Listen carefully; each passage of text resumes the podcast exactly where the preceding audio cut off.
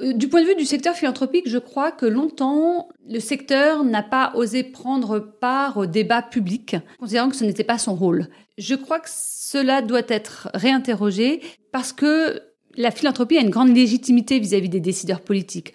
On s'aperçoit, je pense qu'on peut dire que c'est un milieu raisonnable, crédible, et elle a sa, responsabilité, euh, ou en tout cas sa part.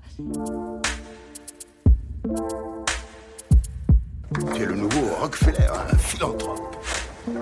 Qu'est-ce que ça veut dire Ils veulent changer le monde.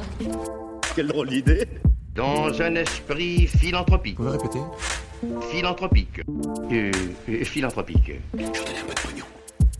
Et finalement, quand beaucoup de gens aujourd'hui me disent Mais comment fais-tu pour avoir cette humanité? Eh bien, je leur réponds très simplement je leur dis C'est ce goût de l'amour. Ce goût, donc, qui m'a poussé à me mettre au service euh, de la communauté, à faire le, don, le don de, de soi.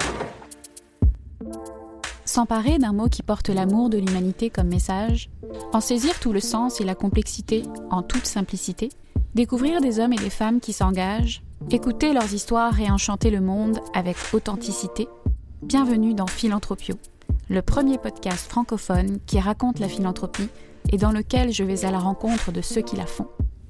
Bonjour à tous pour ce 25e épisode, j'ai voulu discuter un peu prospective, chercher à détecter les signaux faibles de la philanthropie de demain et comprendre ce qui pourrait assurer la pérennité du secteur de la générosité en proie à des changements rapides et des incertitudes. Pour en parler, j'ai reçu Laetitia Gill, une experte qui cumule plus de 20 ans d'expérience en philanthropie et innovation sociale en France et en Suisse. Et vous allez voir que Laetitia a beaucoup de choses à dire en tant que cheville ouvrière du Centre en philanthropie de l'Université de Genève. Sans plus attendre, je vous laisse avec mon invité. Bonne écoute Laetitia Gill, bonjour. Bonjour Charlène. Merci d'avoir accepté mon invitation et bienvenue euh, au Canada, bienvenue à Montréal. Tu es titulaire d'un master en management. Euh, depuis plus de 20 ans, tu navigues entre euh, l'engagement des entreprises privées et les organismes à but non lucratif en France et en Suisse, avec une double expertise en philanthropie et en innovation sociale. Tu as par le passé été secrétaire général d'un cercle de philanthropes pendant plus de 10 ans. Alors, de 2017 à 2022, tu as été directrice exécutive du Centre en philanthropie de l'Université de Genève et tu as également co-créé le diplôme d'études avancées en philanthropie stratégique et opérationnelle, qui est un diplôme de formation continue. Et tu co-diriges ce programme de formation continue tout en ayant la responsabilité du module sur le leadership inclusif et la diversité. Dans le cadre euh, de ton travail de recherche sur la diversité dans la gouvernance du secteur philanthropique, tu as d'ailleurs coécrit une publication sur la diversité dans les conseils de fondation d'utilité publique en Suisse, paru l'été dernier. On y reviendra euh, bien sûr euh, au cours de notre conversation.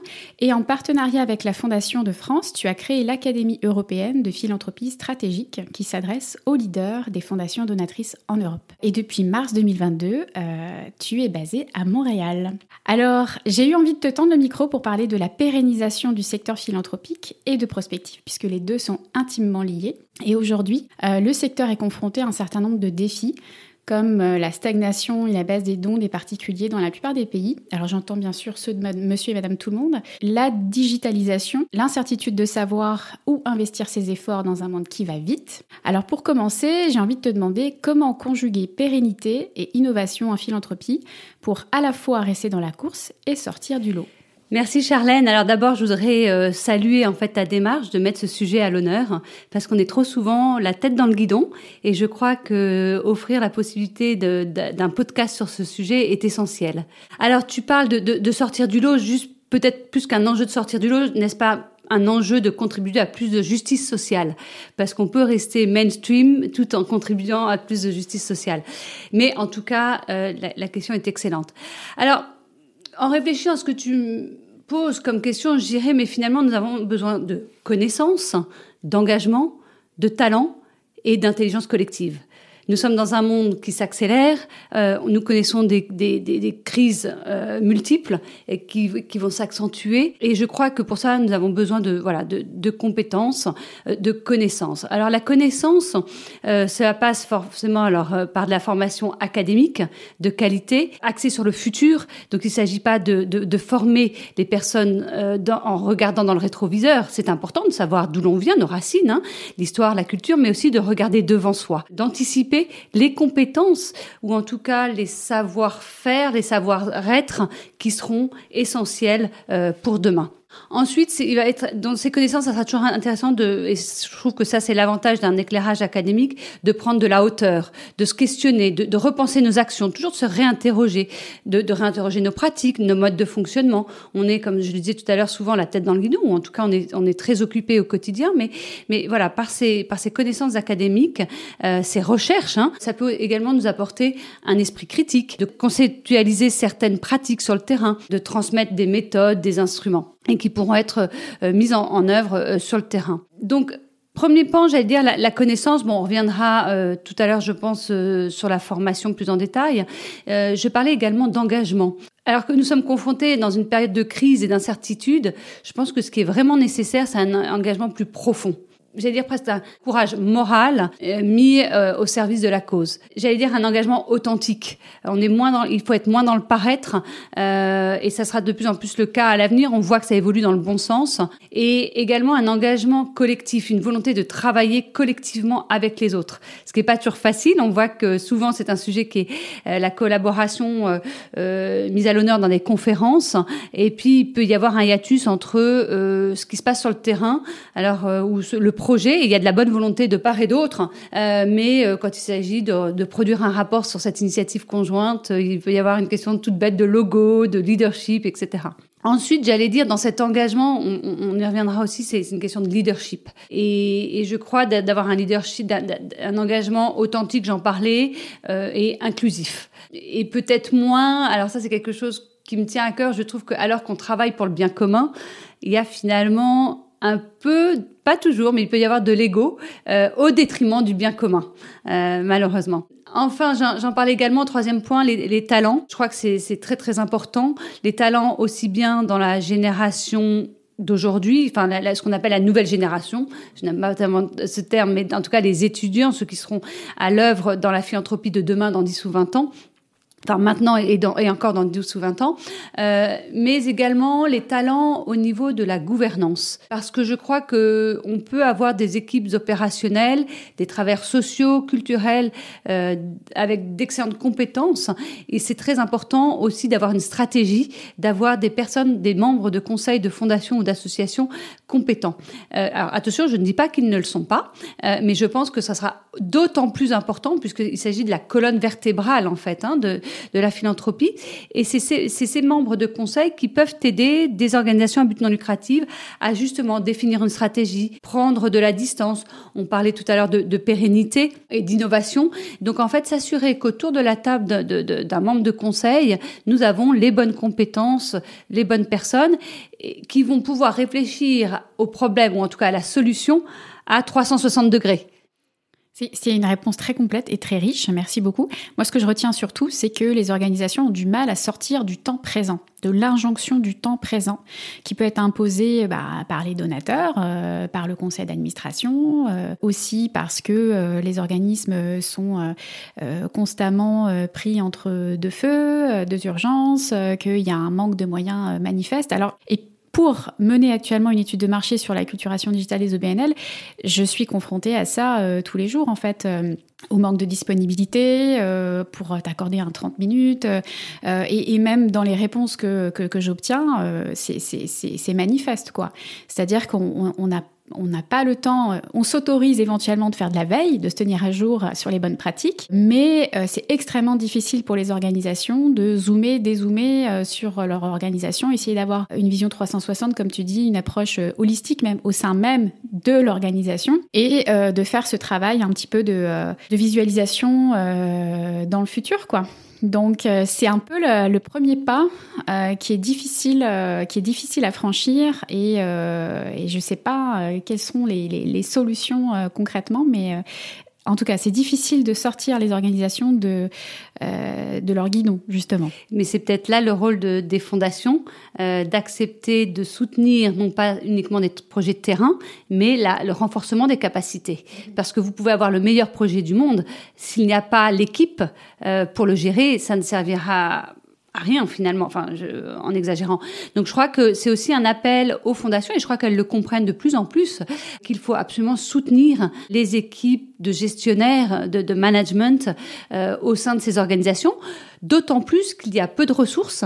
Euh, c'est un secteur où il y a beaucoup de, de, de, de quand on parle de santé mentale, euh, de burn-out, hein, on, en, parle peu, mais il y a beaucoup. Pourquoi? Parce qu'il y a peu de ressources, peu de ressources humaines, matérielles, euh, et donc c'est alors que c'est essentiel pour que ces organisations puissent mener à bien leur, leur travail.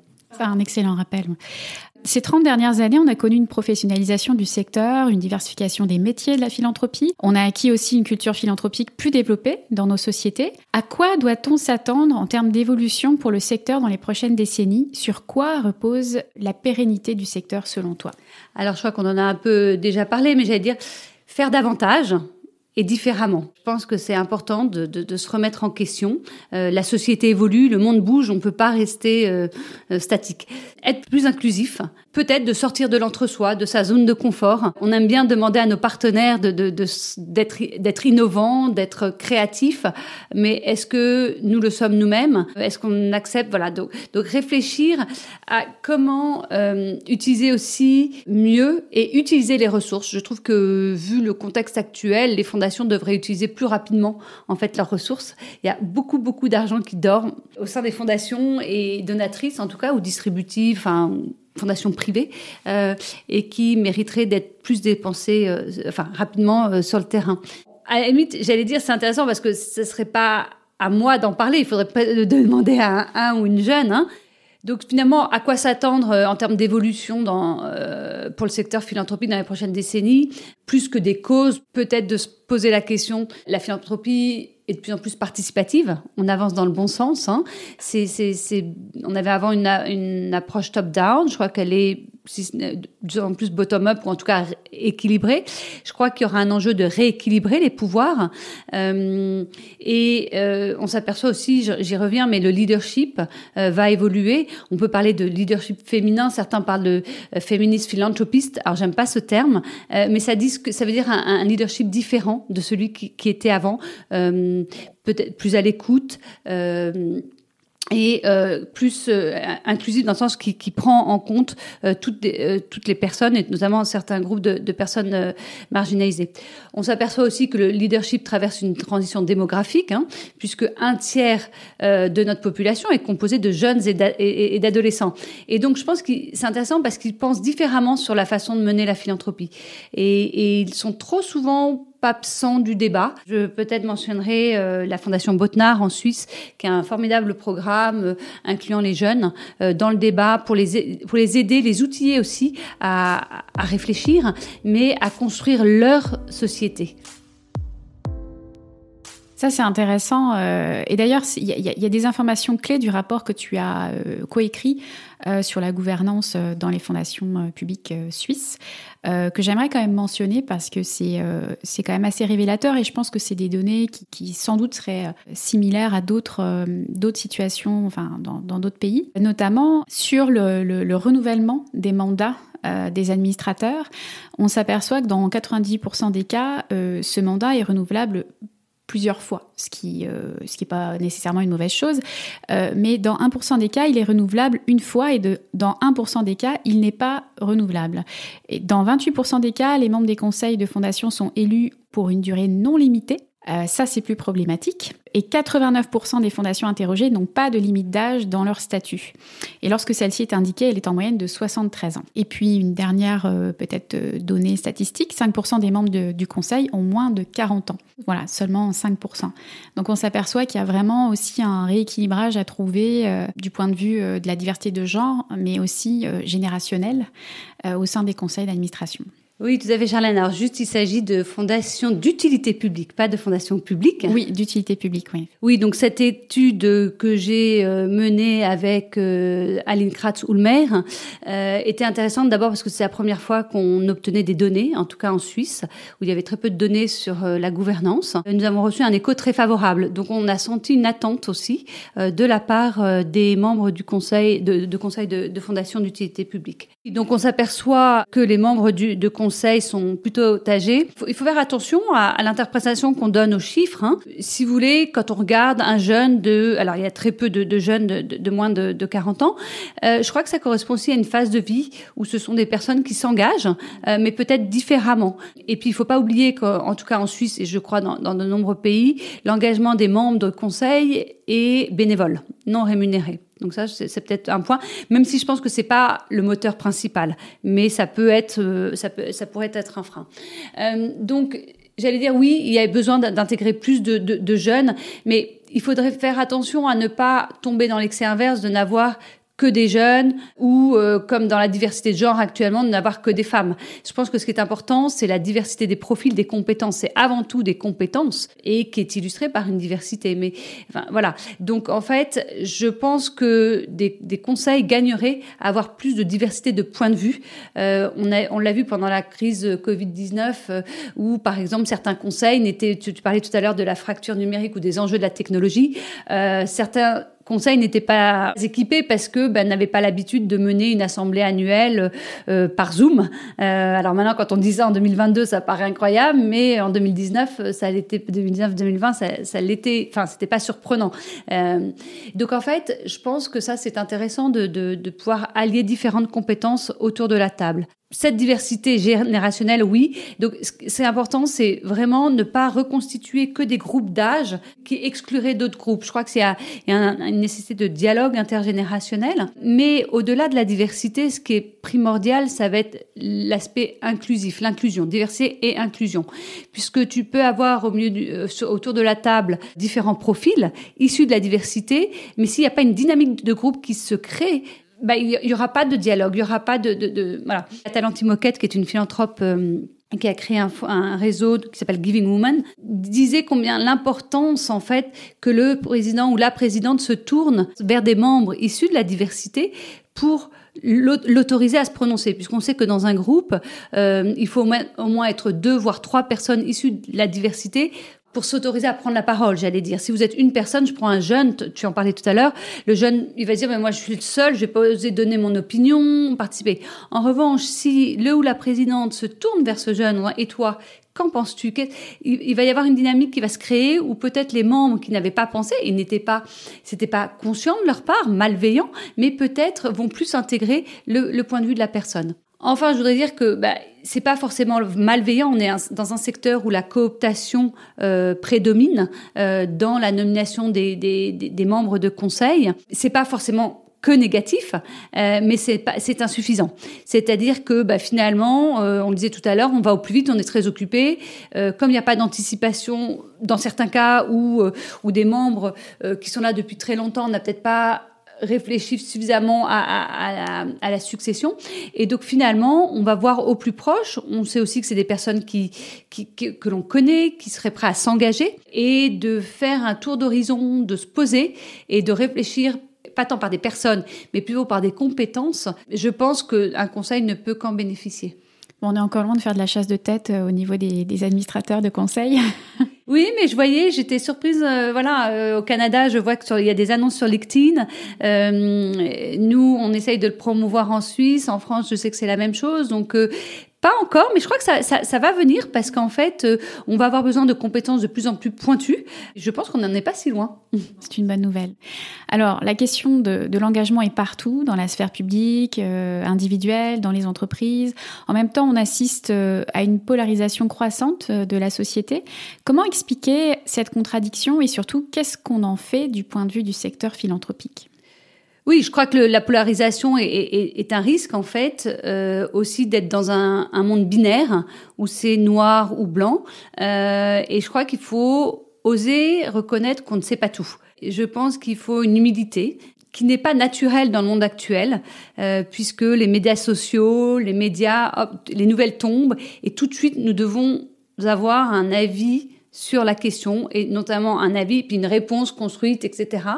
Et sans avoir toujours tous les éléments. C'est important d'avoir ce, dialogue, euh, cette, cette, écoute en fait pour essayer de comprendre, pour pouvoir soigner les causes euh, des effets plutôt que d'être dans les effets. C'est-à-dire, dans la polarisation, ça va, on va vouloir être peut-être très rapidement dans l'action, alors qu'il faudrait peut-être réfléchir aux causes. Qu'est-ce qui nous a amené jusqu'ici à un monde euh, voilà polarisé? Et puis aussi toujours cette, ce dialogue.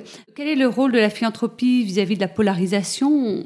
Finalement, la philanthropie occupe une position unique pour relever le défi, en rassemblant des personnes ayant des expériences, des compétences, des connaissances et des antécédents divers pour développer les idées et les solutions les plus efficaces pour s'attaquer aux problèmes finalement les plus urgents d'aujourd'hui. Je dirais qu'il s'agit d'amplifier les voix de ceux qui promeuvent l'égalité pour tous et de poursuivre les efforts innovants prendrai peut-être euh, trois initiatives puisqu'on est aujourd'hui, nous discutons aujourd'hui du Canada et, de l'Europe. Une première initiative qui s'appelle Destin commun, qui est présente en France, mais également en Allemagne, au Royaume-Uni et aux États-Unis. Et il s'agit d'une organisation très intéressante dont la mission est de construire des sociétés plus unies, inclusives et résilientes, dans lesquelles les gens croient que ce qu'ils ont en commun finalement est plus fort que ce qui les divise. Euh, ils ont fait un travail formidable euh, lors des Gilets jaunes, de la crise des Gilets jaunes, et également récemment ils ont publié euh, un rapport très intéressant à l'issue de la crise Covid-19. Deuxième exemple, la fondation Luminate en, Grande-Bretagne, mais qui a une action globale qui permet aux personnes de participer pleinement à la vie civique et politique, de défier le pouvoir en toute sécurité et d'accéder à des informations exactes et fiables. Donc, il s'agit en fait de considérer que la technologie se met au service de la démocratie et non contre elle. Troisième exemple local ici est tout à fait intéressant, le collectif des fondations québécoises contre les inégalités qui euh, regroupe actuellement 15 fondations. il s'agit d'un réseau de travail et de vigilance finalement, préoccupé par le rôle de l'État et de la philanthropie, euh, souhaite agir pour lutter contre les inégalités. Donc on sent, vous voyez, que là, on, se met ensemble euh, pour plus de justice sociale, plus de justice économique et moins de polarisation. Euh, du point de vue du secteur philanthropique, je crois que longtemps, le secteur n'a pas osé prendre part au débat public, considérant que ce n'était pas son rôle. Je crois que cela doit être réinterrogé parce que la philanthropie a une grande légitimité vis-à-vis des décideurs politiques. On s'aperçoit, je pense qu'on peut dire que c'est un milieu raisonnable, crédible, et elle a sa, elle a sa responsabilité. Euh, et ou en tout cas sa part. Et euh, j'aimais bien en fait euh, une remarque lors de la Fondation Philanthropique Canada lors de sa conférence annuelle. Claude Pinard, le PDG de Centraide Grand Montréal, à, ce sujet disait des, fondations à propos des fondations, bah, travailler sur le plaidoyer, c'est donner une voix à ceux qui n'en ont pas. Donc si certaines fondations culpabiliseraient à prendre part au débat public, j'allais dire si elles le font, elles le font pas pour elles, elles le font pour les personnes qui ne peuvent peut-être pas s'exprimer. Donc je pense que ça c'est très important. Je pense qu'il est plus important que jamais de, confronter des perspectives diverses pour innover et euh, favoriser un changement social euh, qui soit aussi inclusif en fait. Je pense que nous ne devons pas craindre le débat, euh, la confrontation des idées, mais ça doit se faire dans le respect de l'autre, dans, l'écoute. C'est un, débat qui doit être organisé. C'est pas un débat sauvage, des sauvages. Mais je crois que donc voilà, dans ce monde polarisé, la confrontation des idées, euh, l'échange, l'écoute euh, est extrêmement important. Euh, écoute, ça me fait penser à la conversation que j'ai eue avec Sylvain Lefebvre, que j'ai reçu euh, sur le podcast, quand je lui posais la question des pistes euh, pour démocratiser la philanthropie. et donc, il m'a parlé d'une approche soit par le haut ou par le bas. il a mentionné notamment la nécessité d'inclure les bénéficiaires dans les cercles de décision, bah, notamment que ce soit au niveau de l'attribution des subventions ou du conseil, c'est-à-dire d'avoir autour de la table des gens qui savent réellement de quoi ils parlent, quoi. Alors ça me fait penser à cette conversation que j'ai eue avec lui quand tu, quand, tu parles justement d'avoir un, débat euh, d'inclusion. Euh. Oui, pour moi, c'est, il a tout à fait raison. Je crois que le risque aujourd'hui, c'est de parler à la place des personnes concernées euh, au lieu de les inviter à, discuter. Néanmoins, les inviter, c'est important, mais il faut les accompagner parce que ce sont des personnes qui ne sont pas forcément équipées pour intervenir auprès d'un conseil ou parce que chacun a son métier, ils ont leurs compétences et, et, là, on sort peut-être de leur zone de, confort. Et donc, je crois que ce qui est important, ce sera d'accompagner euh, ces personnes. Euh, mais j'allais dire, c'est une question aussi de, de, culture, de valeur euh, des fondations. Je prendrai l'exemple de la fondation Beati, qui, pour moi, je ne sais pas si elles incluent des bénéficiaires euh, ou des. Oui, justement, il en parle, euh, Sylvain. Il, a longtemps collaboré avec cette fondation. Donc. Voilà, mais il y a, et ça, c'est, on doit saluer tout le travail de Jacques Bordelot hein, pendant des années en tant que directeur de cette fondation il y avait, c'est, pour moi, c'est dans l'ADN en fait de la Fondation Beati et c'est ce que la Fondation Beati réussit extrêmement bien.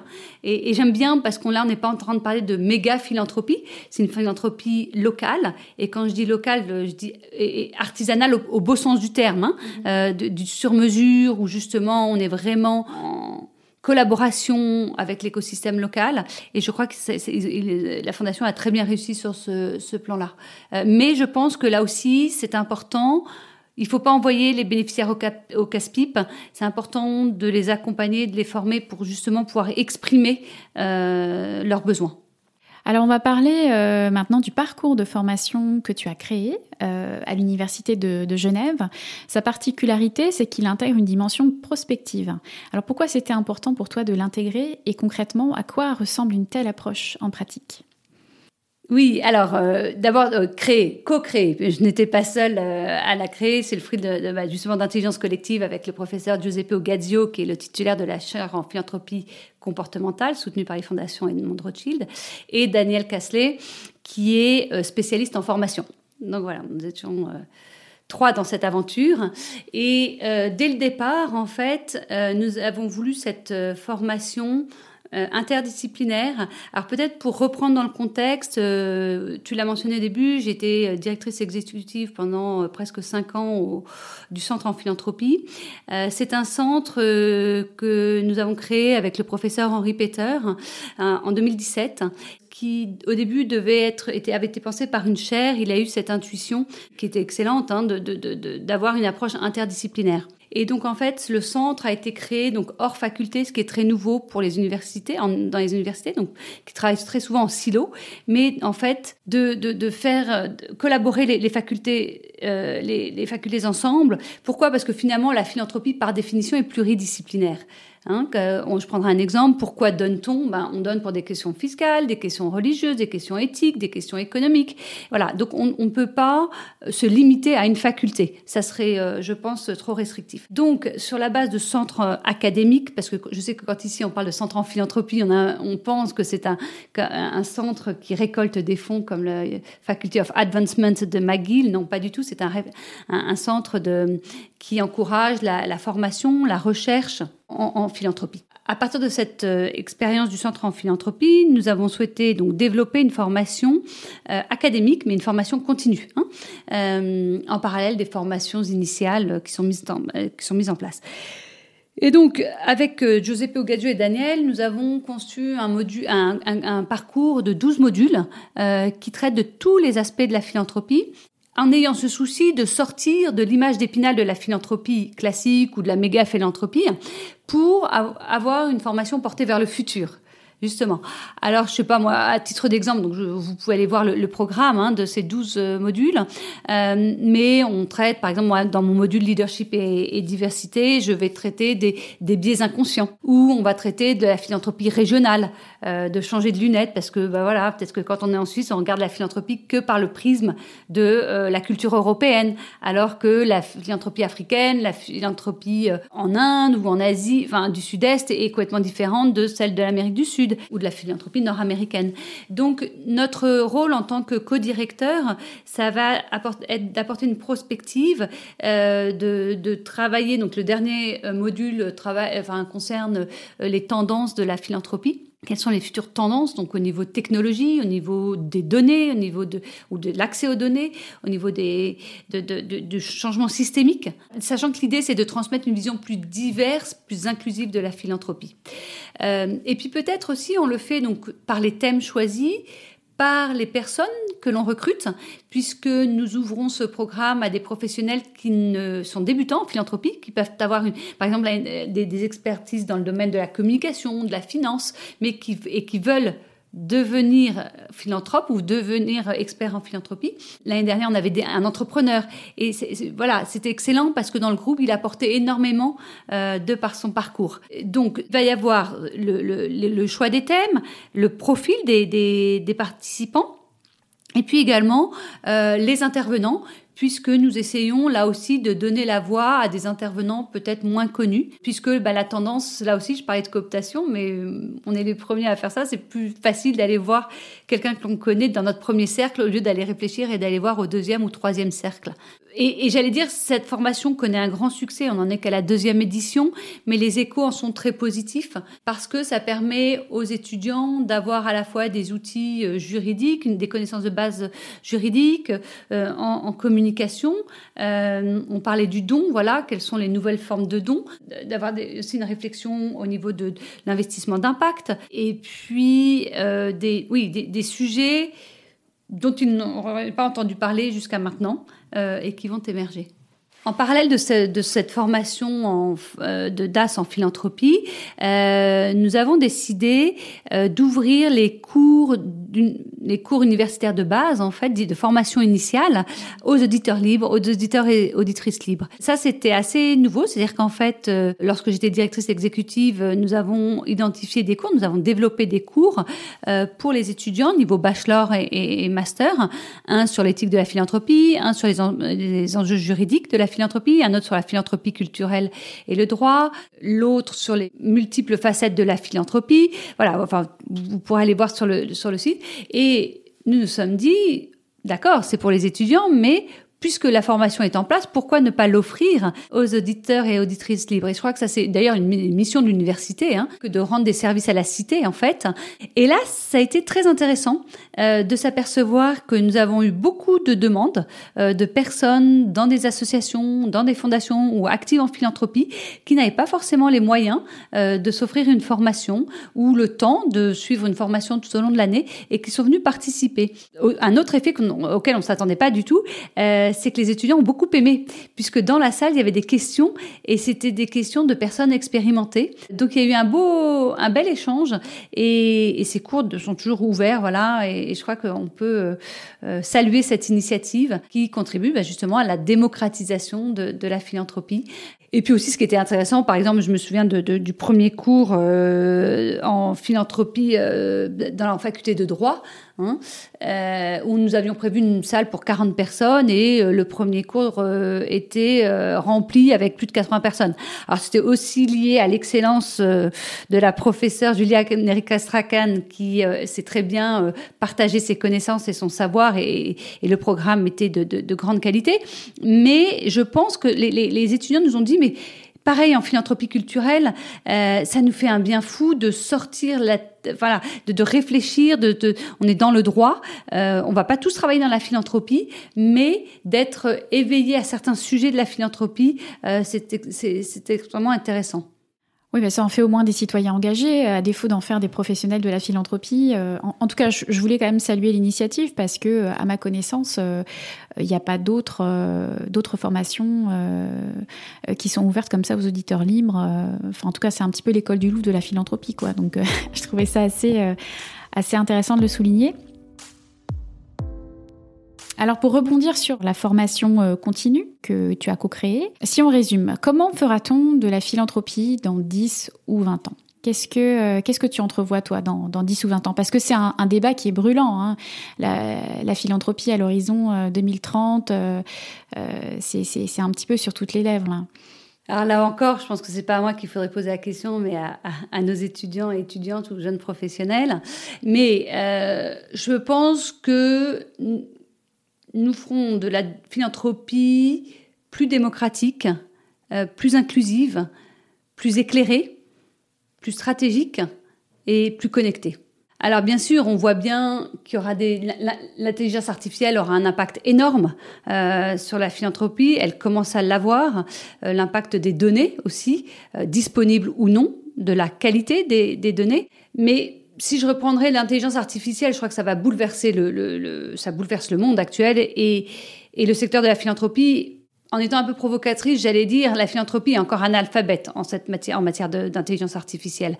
Euh, et donc, de facto, elle est restée absente des débats sur les réglementations, sur les applications potentielles de, et d'utilisation hein, d'intelligence artificielle. Et je crois qu'il y a vraiment besoin de travailler sur ces sujets-là. Et je pourrais nommer à cette, euh, je pourrais nommer par exemple l'initiative d'un laboratoire en philanthropie euh, comportementale euh, à l'université de Genève, qui a lancé un projet de recherche qui s'appelle Empowering Philanthropy to Lead the Ethical and Inclusive AI Revolution.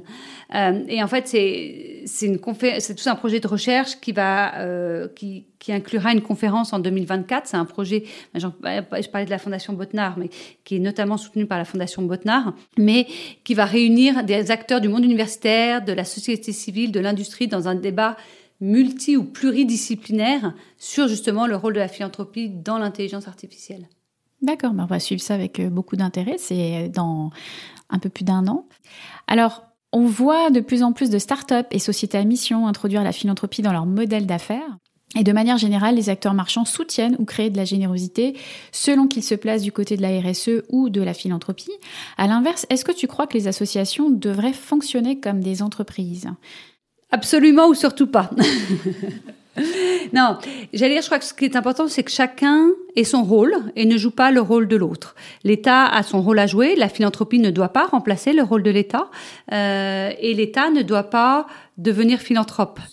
finalement, le, secteur de la philanthropie est façonné par les entreprises euh, de par leur engagement RSE euh, et des attentes, alors que ce soit de par leurs convictions, de par les attentes euh, des différentes euh, parties prenantes, de leurs clients, de la société civile. Donc je crois qu'en définitive, les entreprises n'ont plus le choix vis-à-vis de leur engagement sociétal. Et on s'aperçoit que de nombreuses entreprises ont modifié leurs objectifs, leur gouvernance et parfois même leur stratégie de base, en fait, en fonction des objectifs de développement durable de l'agenda 2030. Et tout ça, in fine, pour contribuer à la promotion du bien public. L'émergence de l'entrepreneuriat social et des organisations hybrides ou encore du mouvement Bicorp est vraiment un âme de fond, j'allais dire. Et c'est d'ailleurs un sujet qui est euh, un des axes de recherche stratégique du Centre en philanthropie. Je mentionnerai peut-être l'ouvrage interdisciplinaire The International Handbook of Social Enterprises Low Benefit Corporations and Other Purpose-Driven Companies, qui est un ouvrage disponible en accès libre, apparaître d'ici fin 2022 avec la contribution de 50 académiques et praticiens et praticiennes euh, représentant plus de 40 pays. Donc là aussi, ça peut être une bonne source pour euh, comprendre ce qui se passe dans les pays, mais également les tendances, puis euh, un aperçu surtout interdisciplinaire. Ça va apparaître là au mois de décembre 2022 c'est ça, entre novembre et décembre, euh, c'est vraiment à bout de touchant. Vous avez toutes les informations sur le centre en philanthropie.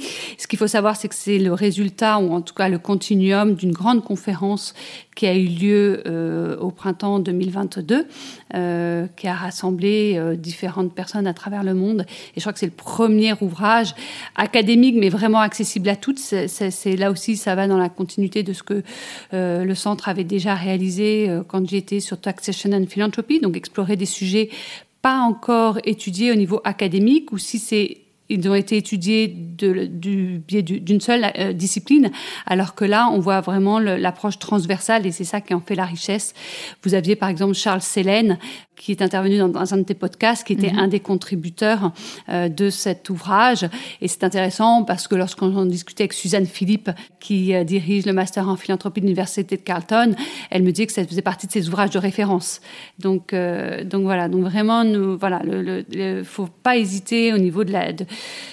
de, la recherche académique, aller voir ce qui se fait, parce qu'il y a de plus en plus euh, euh, d'ouvrages en accès libre, de recherche en accès libre, euh, et qui ne demandent qu'à être utilisés et exploités, entre guillemets. Les entreprises sont les nouvelles philanthropes, dans le sens où finalement, quand on regarde d'où vient l'argent de la philanthropie, ça vient à un moment ou à un autre de l'argent gagné par de venant de l'entreprise, des dividendes ou d'une entreprise qui a été vendue, enfin voilà, ou des entrepreneurs ou des entrepreneuses qui ont sont mis à la philanthropie.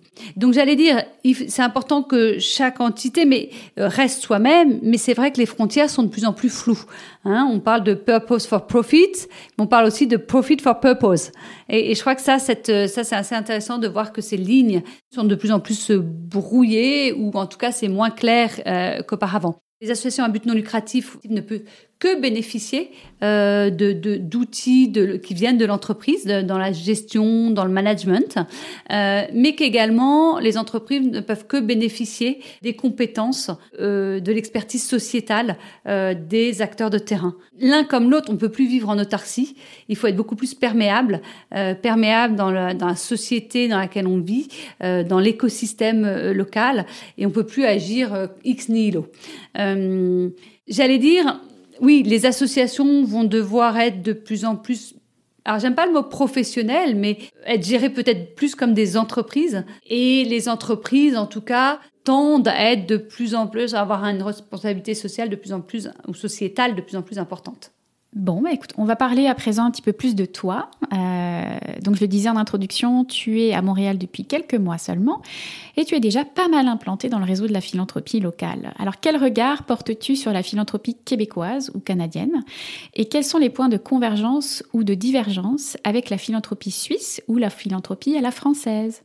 Je ne sais pas si je suis déjà implantée, mais euh, je peux dire en tout cas que j'étais très bien accueillie. Je remercie mes amis québécois parce que euh, à chaque fois que j'ai contacté des personnes, euh, ça a été un oui enthousiaste et mes premières discussions sont passionnantes. j'ai rencontré un certain nombre d'acteurs académiques, mais également des praticiens de la philanthropie. Et puis Jean-Marc Mangin, le directeur du réseau Fondation Philanthropique Canada, m'a proposé de contribuer à l'organisation de leur conférence annuelle et ça, euh, ça a été passionnant. ça, s'est passé en octobre 2022. Et ce fut passionnant de, voir justement les divergences, les convergences de, de sujets. J'allais dire déjà s'apercevoir que la philanthropie québécoise, j'ai l'impression, et voilà, euh, se distingue des autres provinces canadiennes. Je ne pense pas que ça soit qu'une question de langue. Je pense que c'est notamment lié à son histoire. Elle est passionnante. Je sens au Canada la, la différence entre les donateurs anglophones et francophones, et je sens l'émergence de la, enfin, du, vraiment du développement de la philanthropie francophone qui était peut-être avant qu'il y avait l'image de philanthropie pauvre, euh, mais qui est une philanthropie très engagée euh, et qui a sa propre identité. Au niveau euh, des convergences entre la philanthropie canadienne et France ou Suisse, j'allais dire il y a peut-être un aspect réflexif où, en tout cas dans les acteurs que j'ai rencontrés au Québec principalement, rejoignez la question du pourquoi plutôt que d'être dans le comment. Peut-être dans les philanthropies anglo-saxonnes, il y a ce côté très pratique euh, d'avoir les mains, d'agir sur le terrain. Il y a une crise, tout de suite on envoie des cartons. On, voilà, on, est dans l'action, ce qui est important. Mais il y a peut-être pas cet aspect réflexif dans le sens où de, prendre le temps de réfléchir au pourquoi. Et j'allais dire oui, peut-être de, de, qui consiste à travailler sur les causes en fait plus que sur les effets. Si chaque pays a un contexte et une histoire bien spécifique, finalement, les défis que nous affrontons sont similaires. Et ce qui me frappe, c'est qu'il y a toujours plus d'acteurs, toujours plus de fondations. Et lorsque je parle d'acteurs, j'entends également les entreprises, qui sont elles-mêmes de plus en plus engagées via notamment leurs fondations, qui posent un certain nombre de questions, pour certains d'ailleurs. Je vois également des enjeux de gouvernance, de leadership avec la transition générationnelle, les enjeux de diversité et d'inclusion, et également une volonté d'avoir une philanthropie participative de plus en plus forte, ce qu'on appelle le trust-based philanthropy en anglais, qui est fondée sur les relations de confiance. Je réalise aussi qu'il y a cette envie de rééquilibrer les pouvoirs. Euh, J'entendais une personne qui me parlait de, de passer euh, d'un paradigme de, de l'ego à un paradigme de l'équité. En anglais, c'est from ego paradigm to equal paradigm. Et je pense que c'est très intéressant. Cela me fait penser à un responsable d'une organisation à but non lucratif qui revendique ce pour nous, par nous. Et je crois que c'est très intéressant. En termes de convergence aussi, je dirais ben, l'envie de plus de justice économique euh, et ici au Canada, la réconciliation qui finalement constitue les principaux piliers d'un écosystème équitable. La justice sociale, qui s'exprime donc au Canada par cette réconciliation. Et, par réconciliation, je crois que c'est très important parce qu'on voit qu'il y a une volonté des acteurs philanthropiques de développer plus de respect et de réciprocité envers les communautés autochtones. Et j'allais dire souvent, il y a des sujets dans les conférences, mais de voir qu'il y a un cas concret comme le changement climatique où il y a l'urgence d'agir et ça nous pousse à agir peut-être plus rapidement euh, que nous l'aurions fait s'il n'y avait pas eu cet enjeu Autre convergence entre la France, la Suisse et le Canada, c'est qu'on s'aperçoit que le secteur philanthropique est sérieusement mis au défi de justifier son existence. Et je crois qu'il est de bon ton, malheureusement, de critiquer la philanthropie ce que je trouve dommage, ce que je regrette, parce que finalement, on parle d'une certaine philanthropie, on parle de la méga philanthropie, mais qui et ça joue préjudice en fait à tout le secteur, à toutes ces personnes engagées sur le terrain, euh, toutes ces petites fondations, ces, ces, acteurs qui donnent de leur temps, de leurs ressources, et, et je crois qu'on entend plus facilement parler des méga philanthropes plutôt que d'autres personnes, d'autres acteurs de changement euh, qui sont euh, qui constituent cet écosystème. J'ajouterais, on parle, aussi beaucoup plus de euh, méga structures philanthropiques que de plus petites organisations à taille humaine. Euh, et finalement, euh, c'est vrai que quand il y a des affaires qui sortent dans les médias, on l'a vu avec le dernier cache investigation d'Élise Lucet, qui était quand même très à charge contre UNICEF France notamment, bah, c'est sûr que ça fait du tort, ça fait ombrage à tout le reste de l'écosystème philanthropique. Tout à fait. Je crois que c'est un équilibre à trouver. J'étais marquée par cette conférence donc organisée par Fondation Philanthropique Canada. J'allais dire c'était une conférence, c'était un business hein, finalement. Et euh, mais je crois que ça, ça mérite de, de voilà de de prendre le temps de rencontrer chacun et chacune. Donc ça, c'est le bon côté de ce secteur qui se professionnalise. Mais il y a aussi l'émergence de méga acteurs et il faut pas surtout pas oublier euh, la philanthropie locale avec des acteurs de terrain qui connaissent extrêmement bien euh, cet écosystème et qui sont essentiels en fait pour justement éviter la polarisation, pour plus de justice sociale et, économique. En termes de, de, convergence, il y a tout ce qui a trait à la finance, la finance d'impact et le développement d'un écosystème financier communautaire qui soit équitable et inclusif, à l'image bah, par exemple de ce qui se passe au Canada avec cette nouvelle initiative Catalyst, euh, mais encore euh, Building Bridges à, Genève, qui permet en fait de connecter les secteurs financiers et le secteur non lucratif une convergence aussi au niveau de la recherche. Je trouve intéressant de voir que de plus en plus les émotions, l'empathie, le comportement prosocial est étudié au niveau académique. Et nous avons à Genève un centre interfacultaire en sciences affectives dirigé par l'excellent professeur David Sandé, qui travaille sur ces sujets avec 70 chercheurs et chercheuses. Euh, mais également, c'est intéressant de voir cet écho à McGill avec euh, professeur Anita Novak, qui mène des travaux, des travaux considérables sur l'empathie. Donc, on voit ces convergences au niveau académique sur ces sujets très novateurs, sur la philanthropie comportementale, les comportements prosociaux, donc l'analyse de ce qui se passe euh, dans la tête et puis dans la, manière d'agir euh, des philanthropes. Ensuite, bah, je sais pas si c'est une divergence, mais en tout cas, j'étais impressionnée euh, par l'avancée de la diversité euh, et de l'inclusion euh, au Canada. Euh, ça semble aller de soi. Alors quand j'en discute, on me dit que c'était pas comme ça il y a quelques années. Bon, en tout cas, euh, c'est impressionnant. Et, je crois qu'on peut beaucoup apprendre. Euh, et ça en fait un débat en, beaucoup plus riche. on est sur, voilà, je parlais d'intelligence collective, elle est là puisque on a différentes voix. On peut apprendre énormément les uns des Je pense aussi que le Québec évolue, en tout cas le secteur philanthropique euh, au Québec évolue euh, euh, au niveau du leadership et de la gouvernance.